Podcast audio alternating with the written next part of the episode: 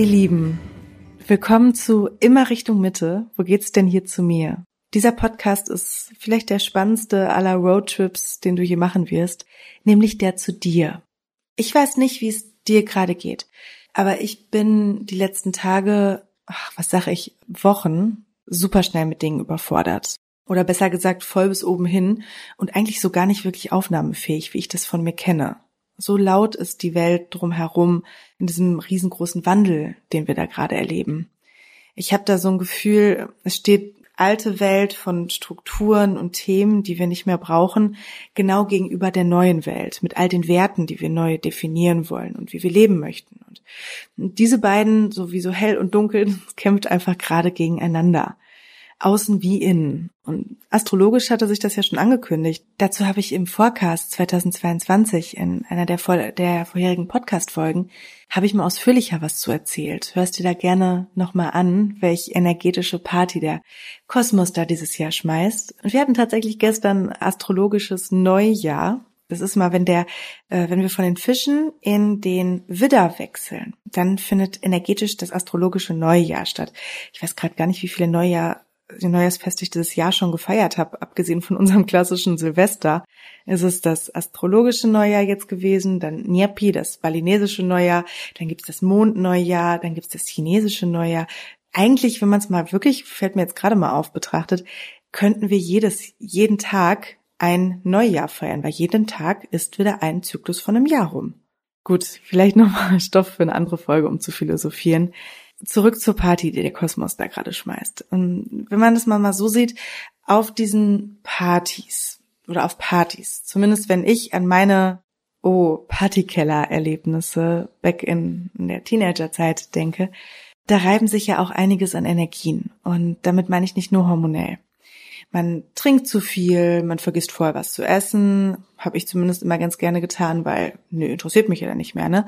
Wenn man den ersten, das erste Glas von irgendwas, ich glaube, es war damals was, irgendwie Xuxu, Behrensen. Ich habe, ich glaube, ich habe wahllos alles durcheinander getrunken. Mache ich heute manchmal noch gerne, aber ich kriege heute schneller die Quittung dafür. Und irgendwann hängt man da einfach kotzend im Garten, während die Freundin die Haare hält hat Drama mit den Jungs, die sich nicht so verhalten, wie man das wollte. Auf Gewitterwolken und Tränchen, die dann immer stattgefunden haben, folgte dann bei mir am Ende schon irgendwo ein Aha. Und irgendwann kann man ja auch drüber lachen. Was ich auf diesen Partys aber auch viel zu lange gemacht habe, war, ich habe viel zu lange gute Miene zum eigentlich in Anführungsstrichen bösen Spiel gemacht. Ich habe viel zu viele Dinge einfach weggelächelt und versucht, mir nichts anmerken zu lassen bevor es dann die Gewitterwolken und das Tränchen, die Tränchen gab. Ich hab, wollte nicht zu viel sein, ich wollte nicht anstrengend sein, ich wollte zeigen, ich wollte nicht zeigen, dass was nicht in Ordnung ist. Und die Emotionen, die da nicht weggehen, abgesehen von den kleinen Gewitterwolken und den Tränchen, da steckt ja immer noch was drunter. Das ist, wir, wir manövrieren uns ja in Situationen, damit wir etwas lösen dürfen. Wenn wir es aber nur auf der einen obersten Ebene mit kurz Tränchen, Drama und Ego lösen, dann kommen wir nicht an die Wurzel des Ganzen dran. Natürlich als Teenager weißt du das ja auch nicht besser. Diese Sachen, die da drunter lagen, die Emotionen, die habe ich dann backstage irgendwann mit einer Bulimie im stillen Kämmerlein ausgeflochten, weil es einfach viel zu viel Druck war, diese tiefen Emotionen, die da saßen, zu fühlen. Und man weiß es auch einfach nicht besser. Man weiß es auch einfach nicht besser. Heute allerdings schon. Und deswegen hören wir beiden uns hier in diesem Podcast gerade. Und ich habe das Gefühl, dass es der Welt gerade ähnlich geht, dass die Welt nichts mehr zurückhält, nichts mehr weglächelt, was so viele Jahre eigentlich schon schief läuft, sondern eher alles rauskotzt. Und das ist laut, das ist überfordernd, das ist unbequem und es tut weh. Und wir alle haben, glaube ich, eine Menge Wachstumsschmerzen und Erschöpfung gerade, vor allem psychisch. Und in der mystischen, spirituellen, unsichtbaren Welt, in die ich sehr gerne reinschaue, um Dinge alltagstauglich zu übersetzen, da nennt man so einen Prozess, durch den wir da gerade mit der Welt gehen, auch nur so ein bisschen informell Dark Night of the Soul, die dunkle Nacht der Seele. Das war ein Brecherbegriff. Das ist ein richtiger Brecherbegriff. Vielleicht nennen wir es auf unserer Route eine Strecke ohne Straßenlaternen. Lass es uns eine Strecke ohne Straßenlaternen nennen. Aber dieser Ausdruck, die dunkle Nacht der Seele, Dark Night of the Soul, beschreibt eine äußerst schwierige und schmerzhafte Zeit im Leben. Zum Beispiel nach einem Tod eines geliebten Menschen, dem Ende einer Ehe oder der Diagnose von einer ziemlich schweren Krankheit. Und für viele Menschen ist die Einsamkeit und die Nicht-Ablenkbarkeit, die Isolation und die Angst im Zusammenhang, die wir seit zwei Jahren mit Covid durchleben und jetzt gerade auch noch mit dem Thema Krieg, ist tatsächlich eine dunkle Nacht der Seele. Es fehlt uns Sicherheit, Stress, Chaos, Lärm, Sinnlosigkeit, Identitätskrisen, Veränderungen und eigentlich haben wir, glaube ich, alle nur den großen Wunsch nach Liebe, nach innerem Frieden, nach Ruhe, nach Stille. Bei denen, die zumindest richtig ticken. Da sieht man es eben finde ich ein bisschen mehr.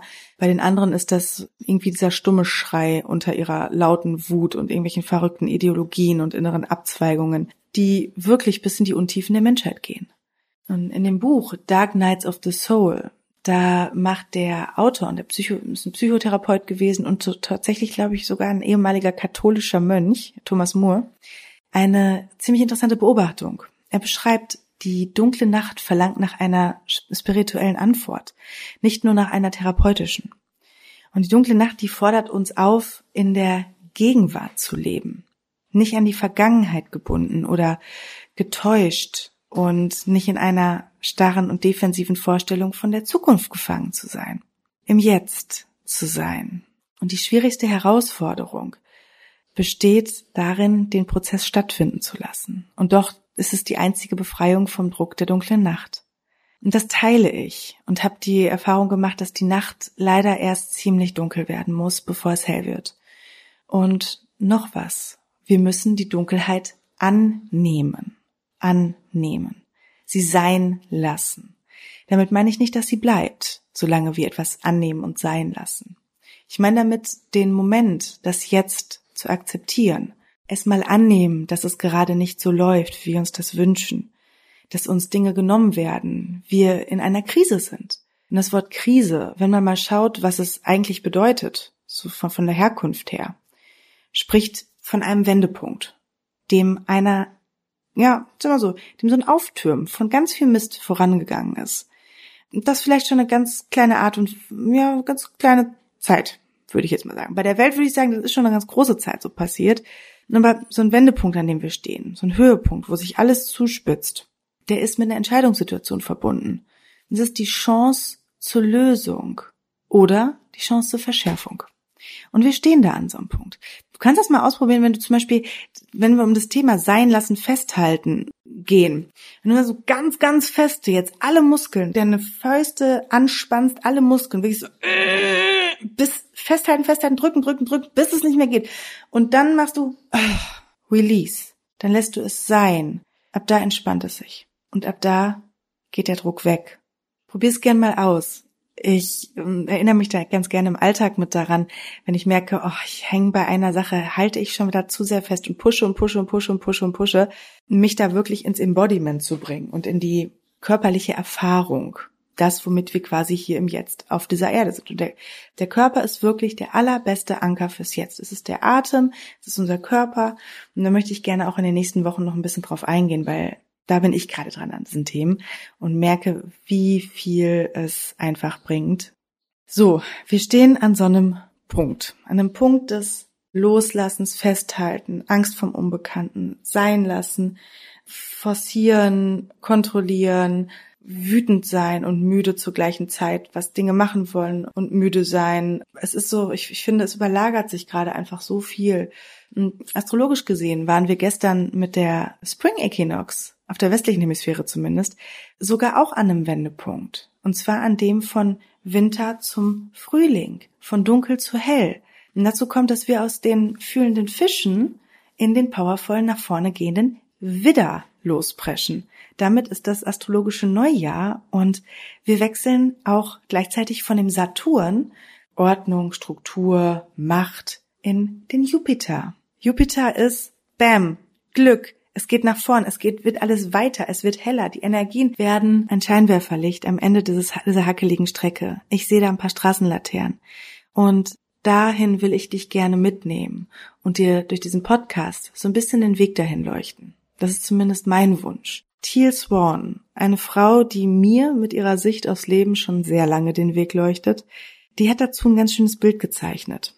Was die Lektion, die so eine dunkle Phase in unserem Leben mit sich bringt, finde ich ganz gut beschreibt.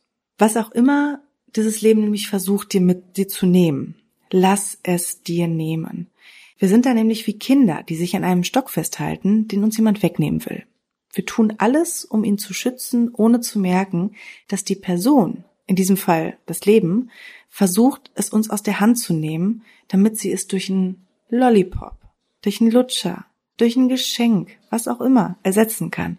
Aber der quälende Abstand zwischen dem Verlust des Stocks und dem Gewinn des Lollipops reicht aus, um uns in die Knie zu zwingen. Stichwort Ungewissheit, Ohnmacht, Kontrollverlust.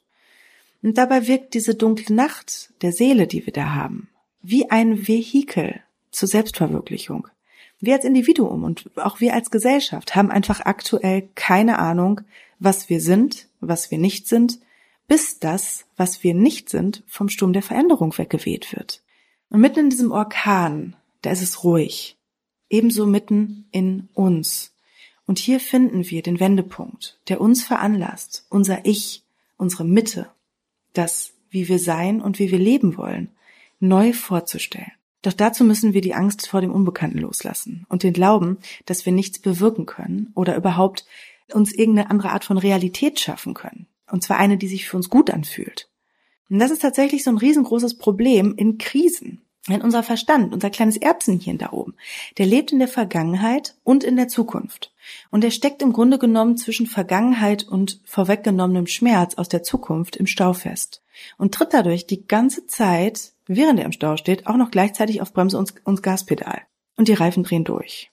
Und lass uns das mal vielleicht so ein bisschen reframe. Denn die Vorstellung, da hat äh, die T-Swan mich ganz gut drauf gebracht. Die Vorstellung, dass wir das Unbekannte fürchten, die ist eigentlich völliger Unsinn. Wir fürchten das Unbekannte von Natur aus nämlich einfach überhaupt nicht. Schau dir mal Babys an. Die fürchten nichts Unbekanntes, sondern die krabbeln drauf los und die machen Erfahrungen. Angstfrei, lebenwertfrei, bis die Eltern mit Konzepten kommen und sie drüber legen, bis Lehrer kommen, bis ein System, eine Gesellschaft, die wiederum auch jahrelang konditioniert wurden von ihren Eltern, von ihrem System, aus dem sie kommen. Und so, finde ich, summiert sich das gerade jahrelang weitergegebene Ängste. Nochmal drauf, nochmal drauf, nochmal drauf, nochmal drauf. Bis wir nicht mehr können und sich der Knoten wieder platzt, entspannt und es wieder leichter wird. Und wir werden also gerade gezwungen, dem Leben zu vertrauen, dass es für uns ist und uns bewusst werden, wie viel wir mit den Shifts in unserem eigenen Inneren auch ausrichten können. Auch wenn es vielleicht erstmal die dunkle Abzweigung in die Straße des Unbekannten in uns selbst ist. Weg von der Autobahn in ein Dickicht, der am Ende vielleicht aber die kürzere Abzweigung ist und genau dahin führt, wo wir hinwollen, in unsere Mitte und zu unseren Wünschen. Und dann, dann kann es wieder ganz hell werden. Und ich erlebe das seit ein paar Jahren immer wieder im Kleinen, immer wieder auch wie bei so einem Mondzyklus, jedes Mal wieder aufs Neue, dass diese Situationen kommen, wo ich wieder dazu gezwungen werde zu vertrauen, wo ich oder angehalten werde, ich will gar nicht so gezwungen sagen, angehalten werde. Und bis sich Sachen so festdrehen, dass ich mich nur hingeben kann, dass ich nur sagen kann, ich nehme das an, ich vertraue und ich weiß, dass das Leben mir unter die Arme greift, solange ich meiner Intuition und dem Weg folge, den das Herz mir zeigt. Sonst werde ich immer wieder mit 180 Sachen vor die Wand fahren. Aber das machen wir jetzt hier nicht mehr. Und am Schluss möchte ich dir noch ein paar Zeilen von, von Swan aus 2015 vorlesen, die ich dir mitgeben möchte, übersetzt habe und wo ich finde, dass die heute eigentlich immer noch ganz gut treffend sind. Am Ende, wenn ich auf das Leben zurückblicke, werde ich mich wohl zu Tode lachen. Zu reich, um pleite zu sein, zu arm, um wohlhabend zu sein von irgendwas. Ich habe den Mann beobachtet, wie er seinen nagelneuen Pickup-Truck fährt, der ihn niemals irgendwo hinbringen wird. Außer vielleicht bis 40, dann bis 45. Und ich dachte mir, das Leben fühlt sich für uns alle gefährlich an. Die meisten von uns versuchen, dieses gefährliche Gefühl zu vermeiden, indem wir so sicher wie möglich sind. Aber das macht uns zu Feiglingen und Feiglinge sind bereits tot. Sie haben Selbstmord begangen. Und jetzt hinterlassen sie leere Fußabdrücke auf der Oberfläche der Erde. So sehr es mich auch ängstigt, wäre ich jetzt lieber hier, mit all der Ungewissheit, die das Leben ist, und wirklich leben. All die Gewissheit, die wir sammeln, ist sowieso nur Zierde. Mit dem Tod ist alles verloren. Aller Ruhm, alles Gedächtnis, alle Macht und alle Angst wird wie im Schatten im Licht verschwinden. Und ich werde lächeln, um es gehen zu sehen. Alles außer Potenzial ist eine Art von Korruption, die dich von der Wahrheit, die du bist, ablenkt. Eine unbekannte Freiheit, unmöglich zu wissen, unmöglich vorherzusagen. Und die, die sie kennen, leben. Die, die sie nicht kennen, tun nur so, als ob sie leben. Sie bauen Hektar von Früchten an und essen nur die Schale. Am Ende, wenn du auf das Leben zurückblickst, glaube ich, du wirst dich totlachen. Zu reich, um pleite zu sein. Zu arm, um wohlhabend von irgendwas zu sein. Ich wünsche dir ganz viel Licht, ganz viele Menschen, die dir den Weg dahin leuchten, wenn es einfach so dunkel ist, dass du die Hand vor Augen nicht mehr siehst. Und ich hoffe, dass ich dir mit diesem Text und diesem kleinen Podcast ein bisschen was reframen konnte. Reframe heißt übrigens im Coaching in der Psychologie, Dinge aus den Angeln zu heben, um sie mal anders zu betrachten. Und wenn du weiter daran arbeiten möchtest, melde dich bei mir. Ich unterstütze dich gern. Pass auf dich auf. Bis in zwei Wochen.